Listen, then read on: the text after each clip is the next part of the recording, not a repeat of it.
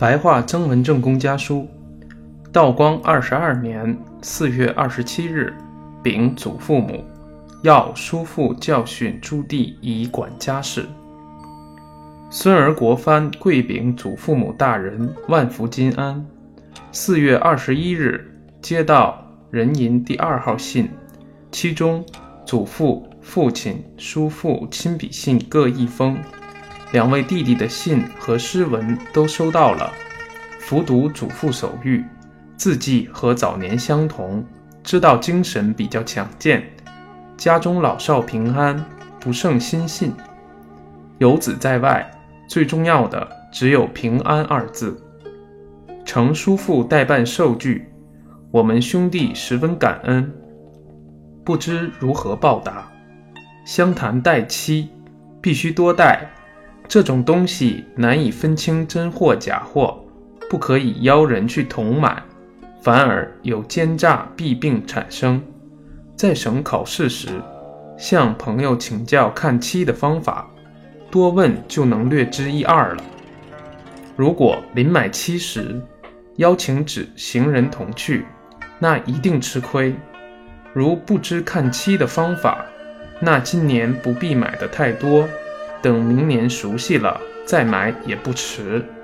今年期新受具时，祖父祖母的受具必须加七，以后每年加七一次，四具同时加。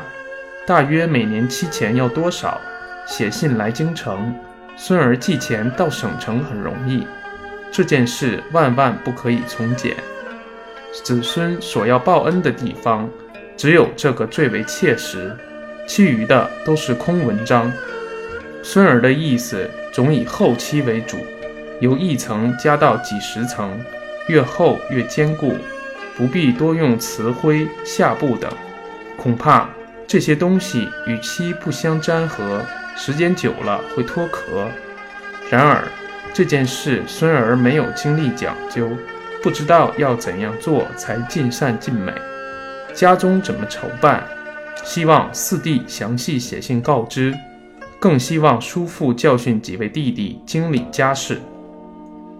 新斋兄去年临走时，说到县便送银二十八两到我家。孙儿因为时书所带的钱，恐家里年底难办，所以向新斋挪借。因他经常挪过孙儿的，所以现在他既然没有送来。那就不必向他借了，家里现在还不缺钱花，是孙儿所第一放心的。孙儿在京城已借了银子二百两，这里挪借很容易，所以不很窘迫，只恐怕不能顾家。曾孙姊妹两人身体很好，四月二十三日已种了牛豆，万无一失。是广东京官设局救济贫困婴儿，不取分文。现寄回种牛豆法一张，敬城堂上大人一看，湘潭、长沙都有牛豆公局，可惜乡里没有一人知道。英仪去年攻占浙江宁波府及定海、镇海两县，今年退出宁波，攻占乍府，即可痛恨。京城人心安静得好像没事儿一样，我想不久当可歼灭的。孙儿谨禀。